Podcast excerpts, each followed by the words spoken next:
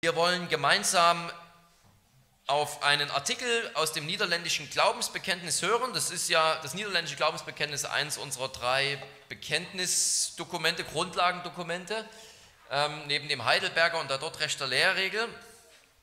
Äh, und weil wir es als eine zusammen richtige und gute Zusammenfassung der Lehre der Heiligen Schrift betrachten, ist es auch gut und richtig, dass wir darauf hören, um uns davon belehren zu lassen. Das führt uns direkt ins Wort. Und ich möchte passend zu unserem ganzen Nachdenken über, über das Wort Gottes und über ähm, äh, Psalm 190, diesen Abschnitt heute Morgen, auch wo es schon in Richtung Inspiration ging und ist die Bibel Gottes Wort, da heute Nachmittag über den Artikel 3 predigen. Und ich möchte uns aus dem niederländischen Artikel, aus dem niederländischen Glaubensbekenntnis Artikel 3 jetzt vorlesen. Ich habe den Text auch abgedruckt. Wir bekennen, dass dieses Wort Gottes nicht durch irgendeinen menschlichen Willen gebracht oder überliefert ist, sondern dass die heiligen Männer Gottes vom Geist ergriffen, es geredet haben, wie der heilige Petrus bezeugt. Nachher aber hat Gott selbst nach seiner unermesslichen Fürsorge und Sorgfalt, die er für die Seinigen und das Heil der Seinigen hat, seinen Dienern, den Propheten und Aposteln aufgetragen, dass sie jene seine Aussprüche niederschreiben und er selbst hat die beiden Gesetzestafeln mit seinem Finger geschrieben. Dies ist die Ursache, warum wir solche Schriften die, Heiligen, äh, die heilige und göttliche Schrift nennen. Ja, zuerst äh, möchte ich wieder mal die Kinder ansprechen und ein kleines, einen kleinen Versuch mit euch machen. Ich fange extra mit euch an und mache das nicht während der Predigt, weil es dann durcheinander geht. Und zwar geht es heute um das Wort Gottes und es geht darum, dass das Wort Gottes wie von Gottes eigenem Mund geht. Und es gibt eine ganz wichtige Bibelstelle, die kommt dann auch später vor, das, äh, aus dem zweiten Timotheusbrief. Da hat der Apostel Paulus an seinen Freund geschrieben, den Timotheus, der war ein Pastor, und da hat er dem erklärt, dass die Bibel nicht irgendein Buch ist, nicht wie irgendwelche anderen Bücher, die ihr lest, sondern die Bibel ist ein ganz besonderes Buch, weil sie wie vom Mund Gottes kommt. Und da benutzt er ein ganz spannendes Wort und das heißt so viel wie, das ist von Gott ausgehaucht, die Bibel. Ein von Gott ausgehauchtes Wort. Wie soll man sich das überhaupt vorstellen? Da könnt ihr mal einen kleinen Test machen. Die Erwachsenen könnt es zu Hause dann später machen. Wenn ihr euch mal eure Hand vor den Mund haltet und dann sagt ihr zum Beispiel irgendwas so, hallo, hallo, was merkt man dann, wenn man die Hand vor den Mund hält beim Reden? Da merkt man, dass ein kleines bisschen Atem rauskommt. Ja, das ist der Hauch. Das nennen wir Hauchen. Wenn man redet, kommt Hauch raus. Und Paulus sagt, die Bibel, die ist so Gottes Wort, wie als hätte sozusagen, als hätte sozusagen, als wären die Worte direkt mit dem Hauch aus Gottes Mund zu uns gekommen. So echt. Ja, wir können nicht sagen, ja, Gott redet manchmal irgendwo, irgendwie und die Bibel, das ist eben ein spannendes Buch, an das wir glauben, sondern wir müssen uns das so vorstellen, als würde Gott reden und wirklich Worte von seinem Mund kommen, wo so richtig der Hauch noch mitkommt. Ja, so kann man sich das ungefähr vorstellen. So echt ist die Bibel Gottes Wort. Also ganz, ganz einfach zu verstehen das, und eine ganz wichtige Sache, die wir verstehen können. Erwachsene können es zu Hause probieren. Ähm, wir wollen über dieses Thema nachdenken, dass die Bibel Gottes ausgehauchtes Wort ist, inspiriert, sagen wir heute, aber gehaucht, Gott gehaucht wäre sozusagen besser. 2. Timotheus 3, kommen wir später drauf. Und wir wollen anhand über dieses Thema nachdenken, anhand von dem niederländischen Glaubensbekenntnis Artikel 3 niederländische Glaubensbekenntnis muss euch ja eigentlich allen gut vertraut sein. Artikel 1 ist, fängt eben damit an, äh, wer ist Gott, was ist sein Wesen. Artikel 2 geht dann weiter und beschreibt, wie wir dieses Wesen Gottes kennenlernen können. Ja? Artikel 1, wer ist Gott? Artikel 2, wo können wir ihn kennenlernen? Die Antwort ist in zwei Büchern. Erstens im Buch der Natur. Ja, da wird uns einiges über Gott offenbart, seine Kraft, seine, seine Gottheit und zweitens in der Bibel. Und dann Artikel 3 ist der Artikel, über den wir heute nachdenken wollen. Da geht es dann darum, dass wir eben durch Gottes Wort ihn erkennen können, also durch die Bibel, und dass die Bibel wirklich Gottes Wort ist, sodass wir ihn wirklich dadurch eben zuverlässig erfahren können. Und Artikel 4 bestätigt uns dann, was alles zur Bibel gehört. Da werden dann die ganzen Bibelbücher aufgelistet. Klingt ein bisschen nach einem langweiligen Artikel, weil da tatsächlich alle Bibelbücher aufgelistet werden, aber es ist auch wichtig, dass wir das mal in unserem Bekenntnisdokument so festgehalten haben.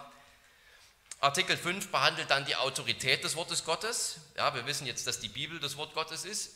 Was alles dazugehört zum sogenannten Kanon, also welche Bücher alle in unsere Bibel rein sollen. Artikel 5 sagt dann, was für eine Autorität haben sie? Warum erkennen wir die Bibel als Gottes Wort an, zum Beispiel? Also so ist die Frage, die beantwortet wird. Artikel 6 ist dann ein kurzer Kommentar darüber, was wir mit den Büchern machen, die zwar auch alt und wichtig sind, die aber nicht in der Bibel bei uns dazugehören, die sogenannten Apokryphen. Und Artikel 7 schließt dann diesen Abschnitt ab über das Wort Gottes, in dem die Vollkommenheit der Schrift dort beschrieben wird. Dass eben alles in dieser Bibel offenbart ist, was wir brauchen, um für Gott zu leben. Artikel 3 dann also heute, dieser Abschnitt. Und wir könnten sagen, dort geht es um die Inspirationslehre. Dieser Artikel soll ja wirklich festhalten, dass wir es in der Bibel mit Gottes Wort zu tun haben, mit nichts Geringerem, mit nichts anderem als mit Gottes Wort. Aber wir lesen da natürlich nichts von Inspiration. Das Wort Verbalinspiration, das heute in den Diskussionen so wichtig ist, das kommt da nicht vor. Das Wort Irrtumslosigkeit lesen wir da auch nicht, worauf wir heute Wert legen. Und andere Worte, die wir heute so benutzen. Und es gibt manche Historiker und Theologen, die sagen eben, dass die Reformatoren eigentlich, also ja, das kommt ja aus der Reformationszeit, dass die Reformatoren eigentlich noch gar nicht daran geglaubt haben, dass die Bibel wirklich das irrtumslose von Gott ausgehauchte Wort Gottes ist, das sei eher eine spätere Entwicklung. So wird zum Beispiel behauptet, dass die Reformatoren unterschieden hätten zwischen der Form und der Funktion der Bibel. Und dann sagt man, in der Funktion sei die Bibel irrtumslos. Was ist die Funktion? Dass sie uns den Willen Gottes offenbart, dass sie uns das Evangelium sagt. Es gibt eben dann diese Theologen, die sagen, und Historiker, die sagen, die Reformatoren hätten geglaubt, dass die Funktion der Bibel irrtumslos ist. Das heißt, da macht sie alles richtig, uns weiter zu sagen, was Gottes Wille ist für unser Leben. Aber in der Form wäre es angeblich dann so, dass äh, Fehler drin sind. Ja, die Form ist eben das menschliche Wort, da können auch ein paar Fehler sich mit reingeschlichen haben. Die These ist eben, dass die Reformatoren nur geglaubt hätten in der Funktion, dass sie uns die Botschaft Gottes weiter sagt, ist die Bibel irrtumslos, aber in der Form, wie es alles aufgeschrieben ist, also ein menschliches Dokument, sage ich mal, da sind auch dann, weil es ein echter menschlicher Modus ist, zwangsläufig Fehler drin. Und man meint das natürlich gut, ist klar, wie immer. Man meint eben, dass wir uns so ganz auf die Botschaft der Bibel konzentrieren können. Ja, es geht eben ganz um Christus, es geht ganz um die Funktion, es geht um den Inhalt. Und der Inhalt ist die Botschaft von Christus und die ist irrtumslos und das ist ja toll und da können wir uns ja alle drunter vereinen, super. Während eben, wenn man darauf be, so beharrt, wie das in den Diskussionen eben dann häufig der Fall ist, dass auch die, die Form, also dieser Modus, dass, dass es ein Gottes, göttliches, inspiriertes Wort ist, dass auch das unfehlbar ist. So sagen die Leute, dann tauschen wir ja nur Christus gegen die Bibel ein. Ähm, und statt dass wir sozusagen uns auf Christus konzentrieren, konzentrieren wir uns auf dieses abstrakte Dokument. Und statt dass wir diese, die unfehlbare Funktion haben und uns darauf zu konzentrieren, auf diesen Retter, diskutieren wir dann eben darüber, inwiefern das nun von der Form her wirklich Gottes unfehlbares, irrtumsloses Wort an uns sein kann. Ja, und so versuchen eben einige zu sagen, wenn wir es mit den, dass wir es bei den Reformatoren noch gar nicht mit einer Lehre von der Irrtumslosigkeit der Schrift zu tun haben und noch gar nicht zu tun haben mit einer Lehre davon, dass wirklich die, die, die Form, wie wir sie haben, völlig ja, inspiriert ist, wirklich Gottes Wort. Und das ist natürlich ähm, falsch. Ich denke, das kommt schon hier raus, wenn man diesen Artikel liest. Es wird natürlich nicht mit dem Vokabular gearbeitet, das wir heute benutzen. Aber wir hatten ja mittlerweile nach der Reformation auch eine ganze Aufklärungsphase. Wir haben einen langen Kampf in der Kirche mit der liberalen Theologie hinter uns. Natürlich hat sich da auch einiges entwickelt. Es kam neues Vokabular dazu und so weiter. Wir diskutieren jetzt über andere Punkte teilweise. Aber das nimmt nichts davon weg, dass die reformatorische Lehre, wie wir sie hier haben und ja, also reformatorisch meine ich, weil es auch die Lutheraner vertreten, aber auch die reformierte Lehre, ganz klar ist, dass wir glauben, dass die Bibel Gottes unfehlbares Wort an uns ist. Dieser Artikel 3, ja, man könnte sagen, der ist ja ganz kurz, äh, vielleicht war denn das gar nicht wichtig, der ist einfach deswegen kurz, weil es zur damaligen Zeit niemanden gab, der das überhaupt bestritten hat. Damals gab es keine liberalen Theologen, die bestritten hätten, dass die Bibel Gottes Wort ist. Mit, mit den römischen Theologen mussten die Reformatoren nicht darüber reden, ob die Bibel Gottes Wort ist. Das war allen klar, es war der gesamten Christenheit völlig klar. Ja, da muss man hier nicht so viel darüber schreiben. Es ist kein, Streitpunkt. Mit Rom haben die Reformatoren darüber diskutiert, ob die Schrift klar ist. Ist die Schrift so klar, dass wir sie ohne Konzile und die Tradition verstehen können? Das war der Streitpunkt mit den, mit den Theologen der römisch-katholischen Kirche. Deswegen sind die anderen Artikel, die zum Beispiel von der Vollkommenheit der Schrift sprechen oder von der Autorität des Wortes Gottes, auch schon dann um einiges länger gleich. Man hat auch mit, also die Klarheit wurde natürlich dann von den Reformatoren verteidigt. Die Schrift ist klar. Wir sind nicht notwendigerweise angewiesen auf die Konzile und die Tradition. Und die Reformatoren, die haben eben auch verteidigt, dass die Schrift die höchste Autorität ist über allen menschlichen Werken, Traditionen und Bekenntnissen und Beschlüssen. Und dass es keine Gewissheit unserer Lehre und unseres Glaubens gibt als allein durch die Schrift. Das war der Streitpunkt. Aber der Streitpunkt war nie, ob die Bibel Gottes Wort ist. Deswegen ist dieser Artikel 3 hier so kurz und ja, vielleicht sozusagen für uns heute aus unserer Perspektive etwas unbefriedigend. Aber ich hoffe, dass deutlich wird, dass hier alles, alles da ist, was wir brauchen. Wir bekennen uns zuerst einmal eben dazu wirklich, dass die Heilige Schrift wirklich das Wort Gottes ist und das wollen wir uns hier ansehen. Zuerst einmal, das ist der erste Punkt, geht es darum, dass, das, dass Gott gesprochen hat. Das gesprochene Wort ist das erste, worüber wir nachdenken wollen. Ist ja interessant, das ist euch bestimmt schon beim Lesen aufgefallen, dass nicht der ganze Artikel von der Bibel handelt, sondern genau genommen sind es zwei Teile. Es heißt ja, nachher hat Gott dafür gesorgt, dass sein Wort sorgfältig aufgeschrieben wird. Das heißt also nachher, was war vorher, sozusagen im ersten Satz, da geht es darum, wie Gott geredet hat zu den Propheten. Nicht durch die Heilige Schrift, sondern eben direkt durch Träume und Visionen oder irgendwie, wie auch immer, jedenfalls so, dass sie genau wussten, das ist ein Wort von Gott, das ich weiterzugeben habe. Und das ist die, die Grundlage für die ganze Inspirationslehre. Ja, dass die theologische Grundlage ist, dass Gott überhaupt redet, dass Gott mit den Propheten geredet hat, dass Gott sich mitteilen kann den Menschen. Ja, also Gott als der, der völlig anders ist als Menschen, der, der kann, der ist jetzt in der Lage, sich Menschen mitzuteilen in ihren Sprachen und so weiter, dass sie was sagen können, dass sie es weiter sagen können. Und er hat das auch getan, er will das tun. Ja, das ist die theologische Grundlage. Er wollte nicht nur mit Adam und Eva reden, solange die in wahrer Heiligkeit und Gerechtigkeit gelebt haben, sondern er wollte auch noch danach weiter zu den Menschen reden, selbst als wir ihm Feind geworden sind. Man könnte auch sagen, dass Gott redet, das ist die historische Grundlage. Ja? Das ist sozusagen erstmal ein Fakt. Gott hat in dieser Welt geredet. Der Gott, der Himmel und Erde gemacht hat, der hat nicht nur das Wort, es werde Licht und es werde die Schöpfung sozusagen hervorgebracht und sich dann zurückgezogen und die Welt sich selbst überlassen, wie so einer aufgezogenen Uhr, die dann einfach abläuft, sondern er hat immer wieder eingegriffen, indem er speziell eben redet, zu den Menschen redet.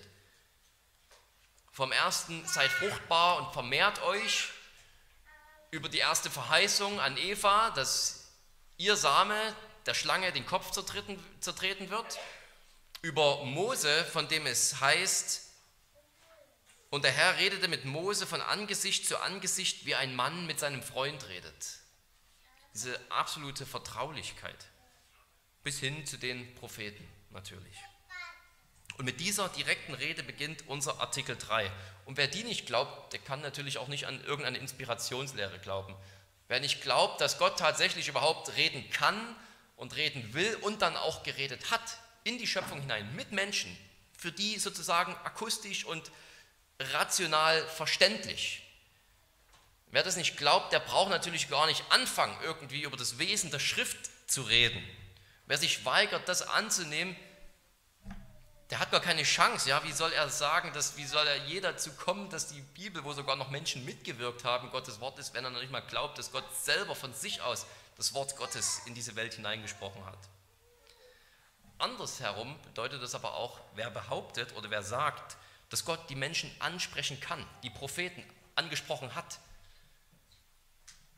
weil er allmächtig ist.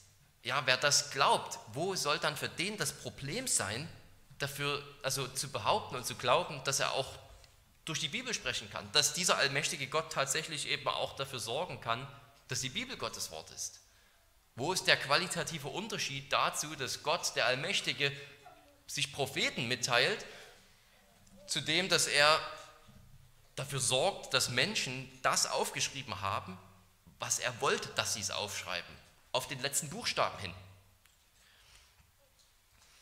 Ja, natürlich, beim aufgeschriebenen Wort kommt ein echter menschlicher Faktor hinzu. Gott hat nicht einfach alles diktiert und Gott hat die, die menschlichen Autoren sozusagen nicht wie eine Schreibmaschine benutzt oder wie so eine Handpuppe, die sozusagen gar nicht mehr Herr ihres eigenen Willens waren. Nein, er hat natürlich mit echten Menschen gearbeitet, die aus ihrer Kultur heraus und in ihrer eigenen begrenzten Erkenntnis, mit ihren eigenen Fähigkeiten, mit ihrem eigenen Schreibstil, mit ihren eigenen Vorlieben gearbeitet haben, ja, die hat er benutzt, um sein Wort hervorzubringen. Es ist wirklich menschlich, aber es ist eben nichtsdestotrotz Gottes Wort. Und ja, wenn wir glauben, dass Gott reden kann und ein solches Wort gesprochen hat, wie wir es im Psalm 119 heute früh gehört haben, wo ist dann das Problem, hier das zu bekennen? dass er es auch durch Menschen kann. Wir reden hier ja vom Allmächtigen. Es ist so billig, finde ich, zu argumentieren, dass bei einem echten Mitwirken von Menschen automatisch Fehler entstehen würden. Dass sozusagen nur weil ein Mensch involviert ist, begrenzte Menschen, sogar sündhafte Menschen, muss deswegen per Definition das Produkt fehlerhaft sein. Wer sagt denn das? Wo ist die innere Logik? Ist das wirklich die nötige, die notwendige Schlussfolgerung aus dieser Prämisse? Menschen haben mitgewirkt, dann muss es fehlerhaft sein.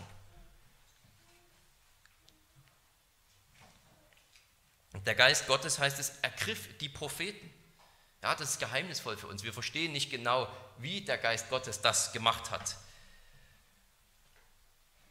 Wie die Inspiration genau lief, das wird hier überhaupt nicht erörtert. Aber wir wissen, dass die Propheten nicht in einem trance-ähnlichen Zustand irgendwie gerieten, wo sie eben nicht mehr Herr ihrer Sinne waren und mechanisch ihre Hand bewegt haben, sozusagen dabei zugucken konnten, wie es da irgendwas aufs Papier bringt und selber nicht wussten vorher, welches Wort als nächstes kommt. So war das nicht. Entweder hat es Gott ihnen direkt gesagt, was sie aufschreiben sollen, oder er sagte ihnen die Botschaft, die sie mit eigenen Worten formuliert haben, überwacht von der Vorsehung Gottes, dass es eben sein Wort ist. Oder sie waren sonst irgendwie unter der Wirkung des Heiligen Geistes. Es passiert durch die Wirkung des Heiligen Geistes, das wird hier bekannt. Der Geist Gottes hat die Propheten ergriffen, sein Wort mitgeteilt und dann dafür gesorgt, dass es auch gut aufgeschrieben wird. Der Punkt, den Artikel 3 ja machen will, ist, dass die Propheten eben nicht einfach irgendwann selber auf die Idee gekommen sind und gesagt haben, hey, es wäre mal echt eine gute Idee, eine Mahnpredigt an die Israeliten zu halten, die sollen sich mal ein bisschen zusammenreißen. Die haben sich auch nicht irgendwann gedacht, es wäre doch mal gut, wenn wir die Israeliten mal ein bisschen aufbauen mit einer Trostbotschaft und das mache ich jetzt mal, ja. Das war nicht ihre eigene, ihre eigene Idee, sondern sie waren Werkzeuge des Geistes, getrieben vom Geist. Das sagt Petrus an dieser erwähnten Stelle hier. Niemals wurde eine Weissagung durch menschlichen Willen hervorgebracht, sondern vom Heiligen Geist getrieben haben die heiligen Menschen Gottes geredet. Es ist nicht einfach nur eine Entscheidung des menschlichen Willens gewesen, von diesen Propheten irgendwas zu sagen, sondern sie sind angeleitet, getrieben worden vom Heiligen Geist. Wir beginnen also mit dem allmächtigen Gott, mit seinem Wort. Das ist der Startpunkt. Das ist finde ich ganz ähnlich zu Psalm 119, Vers 89, was wir heute Morgen gehört haben, wo David eben bei dem allmächtigen göttlichen Wort anfängt. Ja, das allmächtige Wort, das die Welt hervorgebracht hat. Dort fängt er an, um dann plötzlich davon zu sprechen, dass er sich an Gottes Wort halten will, wie es ihm in der Schrift vorlag. Und wir haben gehört, dass das, diese, diese Logik, dieser Sprung, der funktioniert ja nur, wenn er davon ausgeht, dass die Schrift, wie er sie kennt, in gleicher Weise Gottes Wort ist wie das Wort, das die Welt ins Dasein gerufen hat. Ja, und hier ist es so ähnlich. Man fängt an bei, dabei, dass Gott redet, dass Gott reden kann und geredet hat in diese Schöpfung. Gott redet vom Himmel die Propheten an die Propheten, er spricht sie an und dann wird es aufgeschrieben. Und wir müssen sozusagen dabei anfangen, dass Gott zuerst einmal in diese Schöpfung hineingesprochen hat. Der zweite Schritt ist dann, wie wurde das alles so aufgeschrieben, dass es fehlerlos bei uns gelandet ist. Das ist der zweite Schritt. Es gibt ja viele Abschnitte in den Propheten, gerade in den prophetischen hm, Büchern, sind diese Abschnitte oft vorhanden, wo genau das passiert, dass die Propheten schriftlich festhalten, was sie von Gott direkt gehört haben. Aber selbst dort, wo das nicht so war, meinetwegen nehmen wir einen Esra oder einen Nehemia, die, die sozusagen einfach als Historiker aufschreiben, was passiert ist, oder selbst ein Mose wahrscheinlich in, in vielen, vielen Stellen, ja, da gilt das gleiche Prinzip. Ich denke, was wir hier, dieses Beispiel der Propheten, das können wir als eine Art Erklärungsmodell ansehen, als ein Schema.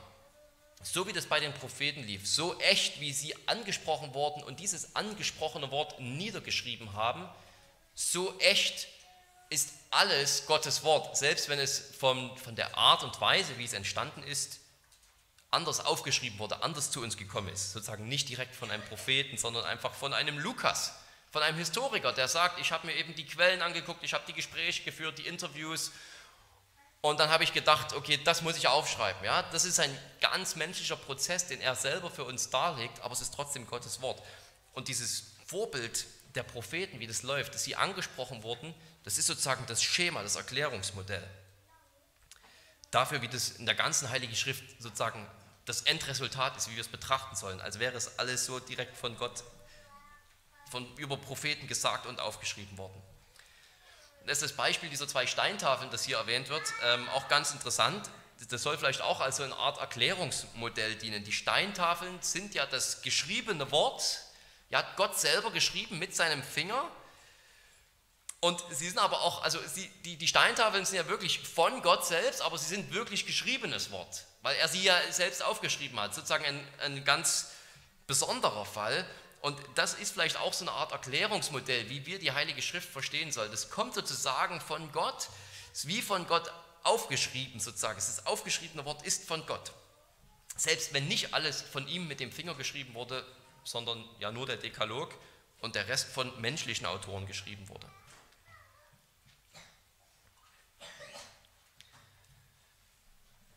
Hier sind wir wieder bei diesem historischen Kontext des niederländischen Glaubensbekenntnisses. Das erörtert nicht im Detail, wie das Wirken Gottes und das menschliche Wirken zusammengehen, um eine unfehlbare, irrtumslose Schrift hervorzubringen.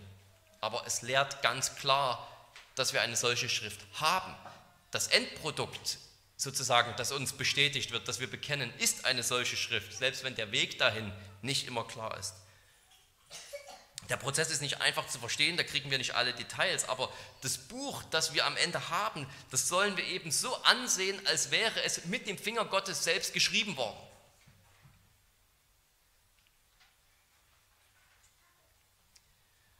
denken wir hier abschließend von diesem Punkt noch einmal auch an unseren Herrn Jesus Christus, der selbst natürlich als Gottes Wort bezeichnet wird. Und was sagt Mose über über die Propheten insgesamt und über den zukünftigen Propheten, was in Christus erfüllt ist.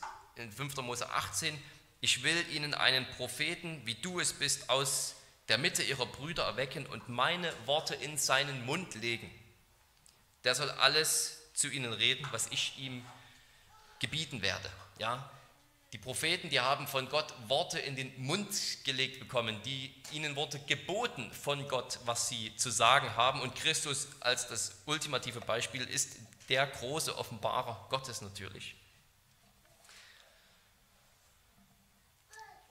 Jesus sagt in Johannes 12, wer mich verwirft und meine Worte nicht annimmt, der hat schon einen Richter. Das Wort, das ich geredet habe, das wird ihn richten am letzten Tag denn ich habe nicht aus mir selbst geredet, sondern der Vater, der mich gesandt hat, er hat mir ein Gebot gegeben, was ich sagen und was ich reden soll.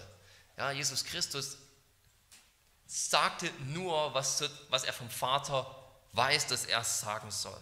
Das ist die Botschaft, das ist seine Botschaft, das ist das, was er sagt. Wenn er uns also, wenn er euch, liebe Geschwister, seinen Heilswillen kundtut, den Heilswillen des Vaters, die Botschaft der Errettung aus der Finsternis, dann wissen wir, das ist das zuverlässige Wort Gottes an uns. Denn zwei Verse früher nur sagt er in Johannes 12, Vers 46, ich bin als ein Licht in die Welt gekommen, damit jeder, der an mich glaubt, nicht in der Finsternis bleibt. Und wenn jemand meine Worte hört und nicht glaubt, so richte ich ihn nicht, denn ich bin nicht gekommen, um die Welt zu richten, sondern damit ich die Welt rette. Das, ist, das sind die Worte, die der Vater seinem Prophet Jesus Christus in den Mund gelegt hat, dass wir sie hören. Dass, dass Christus das Licht ist in der Welt, das uns aus der Finsternis herausreißt. Und wer diese Worte hört, der hat das Leben, weil es das Wort Gottes ist, das er spricht und das aufgeschrieben wurde für uns. Damit wollen wir zum geschriebenen Wort Gottes übergehen, zum zweiten Punkt. Ich hatte ja erwähnt, dieses niederländische Glaubensbekenntnis hier, das legt uns den Inspirationsprozess nicht so deutlich äh, dar, wie wir das gern hätten, wie das spätere Theologen machen.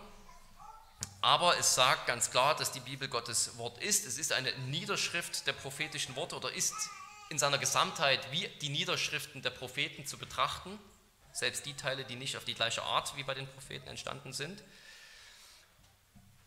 Und dieses geschriebene Wort, dass das von den Propheten kommt, das sehen wir sogar schon bei den Propheten. Da heißt es in Jeremia 30, Vers 2, so spricht der Herr, der Gott Israels, schreibe dir alle Worte, die ich zu dir geredet habe, in ein Buch. Das ist der, der Auftrag Gottes an Jeremia, schreibe die Worte, die ich zu dir geredet habe, in ein Buch.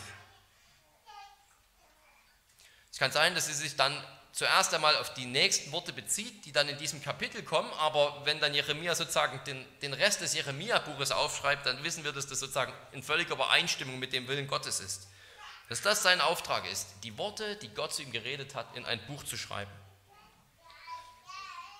Gott hat also in seiner Fürsorge und Sorgfalt dafür gesorgt, dass, die, dass es für die kommenden Generationen aufgeschrieben wurde. Und hier kommen wir natürlich an diesem klarsten Vers zu diesem Thema nicht her, äh, herum. Um diesen Vers kommen wir nicht herum. 2. Timotheus 3,16. Alle Schrift ist von Gott eingegeben und nützlich zur Belehrung, zur Überführung, zur Zurechtweisung, zur Erziehung in der Gerechtigkeit. Alle Schrift ist von Gott eingegeben. Das ist das, wo das der Vers sozusagen, wo wir häufig sagen, inspiriert. Inspiriert ist sozusagen theoretisch falsch, inspiriert ist eingehaucht, könnte man eher sagen. Paulus sagte ihr, das Wort Gottes ist, die Schrift Gottes ist ausgehaucht. Ja, es ist wie der Hauch, der sozusagen mit den Worten kommt. Der echte Atem Gottes hier in diesen Seiten der Heiligen Schrift und ja, ein wunderbarer Vers.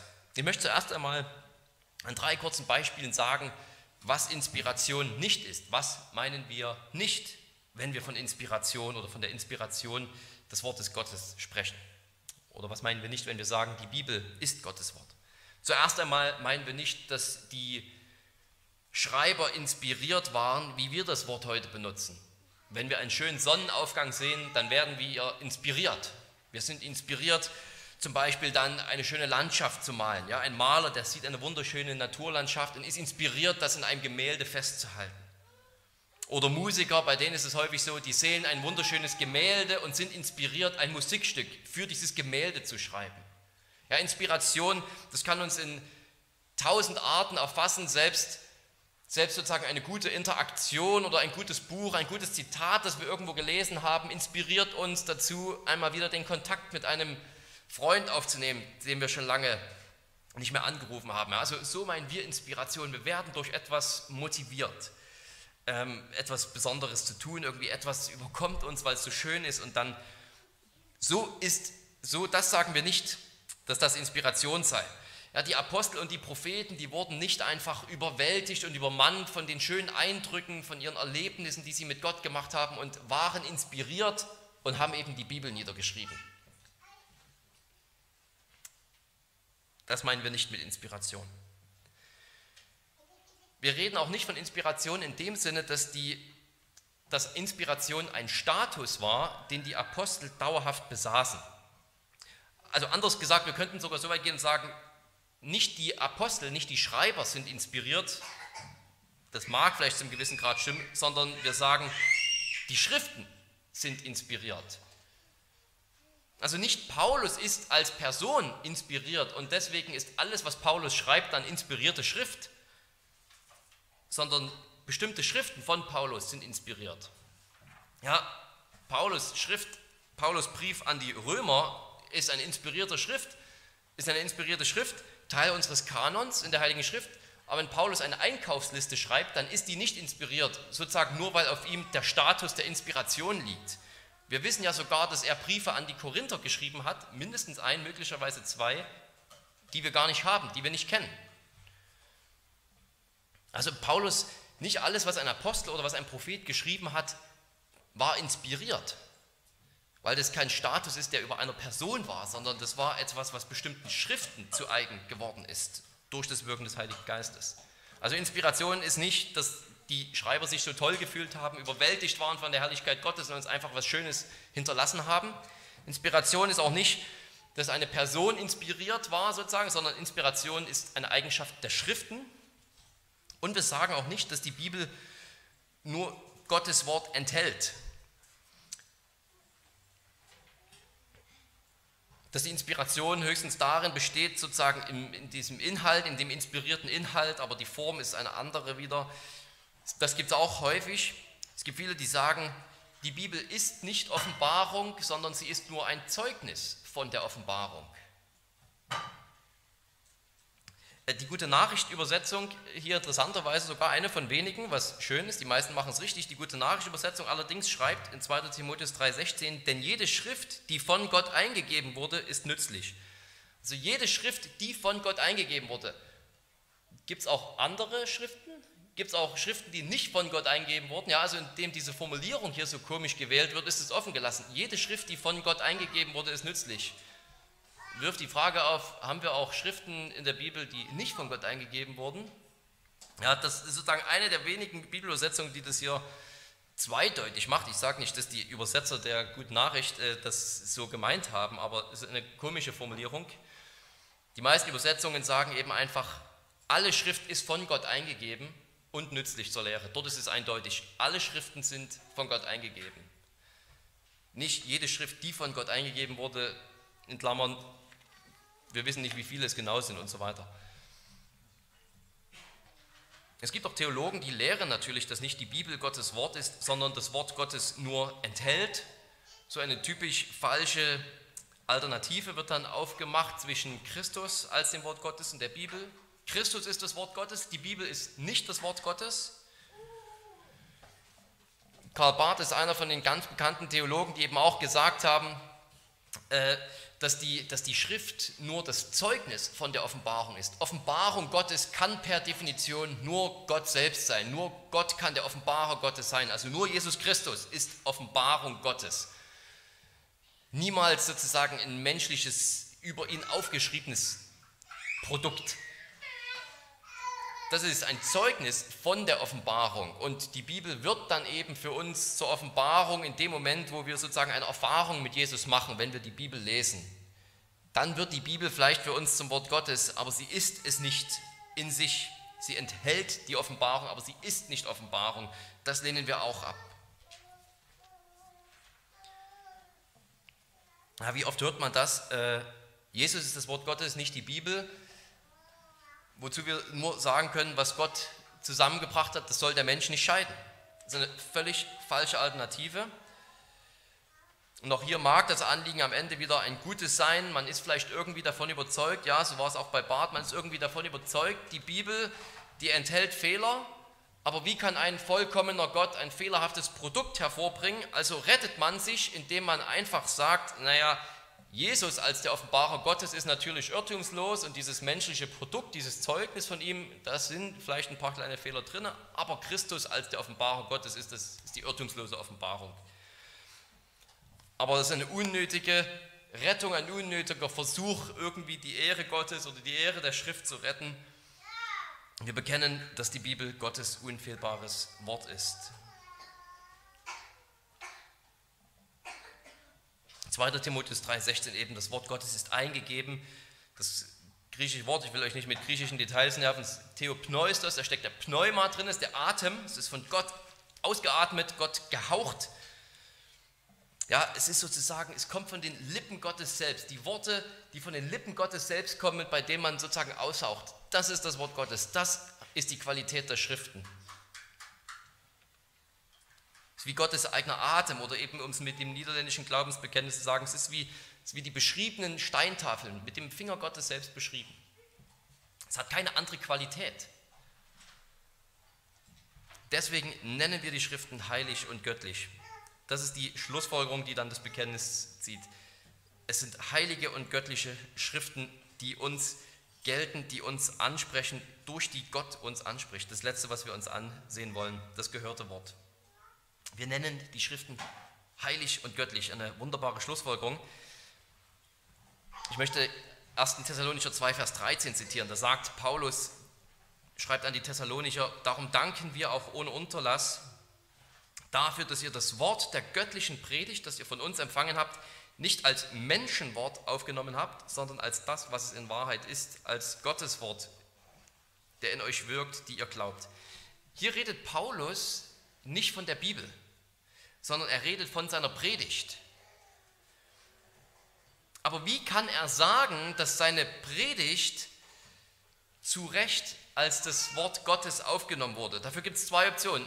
Die eine Option wäre, dass die Predigt von Gott direkt an Paulus gegeben wurde und Paulus nur genau die Predigt gehalten hat mit den Worten, die er von Gott vorher gehört hat. Das wäre eine Option. Aber darauf gibt es überhaupt keine Hinweise, ja, dass Paulus sozusagen nur voreingegebene Predigten in Thessaloniki gehalten hätte. Die andere Option ist die richtige. Paulus sagt einfach, wir haben das Wort gepredigt, wir haben Christus gemäß den Schriften gepredigt und ihr habt es zu Recht als das Wort Gottes aufgenommen. Wie kann aber die Predigt der Heiligen Schrift zu Recht als Wort Gottes aufgenommen werden? Doch nur, wenn die Heilige Schrift wiederum selbst das Wort Gottes ist. Das ist eine erstaunliche Aussage, die Paulus hier trifft, die sozusagen zwei Schritte, zwei Stufen auf einmal nimmt. Ähm, die Predigt wurde zu Recht als Gottes Wort angenommen, aber wenn es die Predigt der Schrift ist, dann kann sie nur als Gottes Wort angenommen werden, wenn die Schrift Gottes Wort ist. Ja, ist also äh, sozusagen indirekt, aber eine doch tolle und solide Schlussfolgerung hier darüber, wie Paulus die Schriften gesehen hat. Wenn er die Schriften gepredigt hat, dann hat er das Wort Gottes gepredigt, nicht irgendwelche menschlichen Erfindungen. Das ist das, was sie gehört haben. Das ist die Predigt, die sie gehört haben. Es ist die Predigt des Wortes Gottes. Jede Predigt, die die, in der das Wort Gottes treu und wahrhaftig ausgelegt wird, ist das Wort Gottes an die Hörer.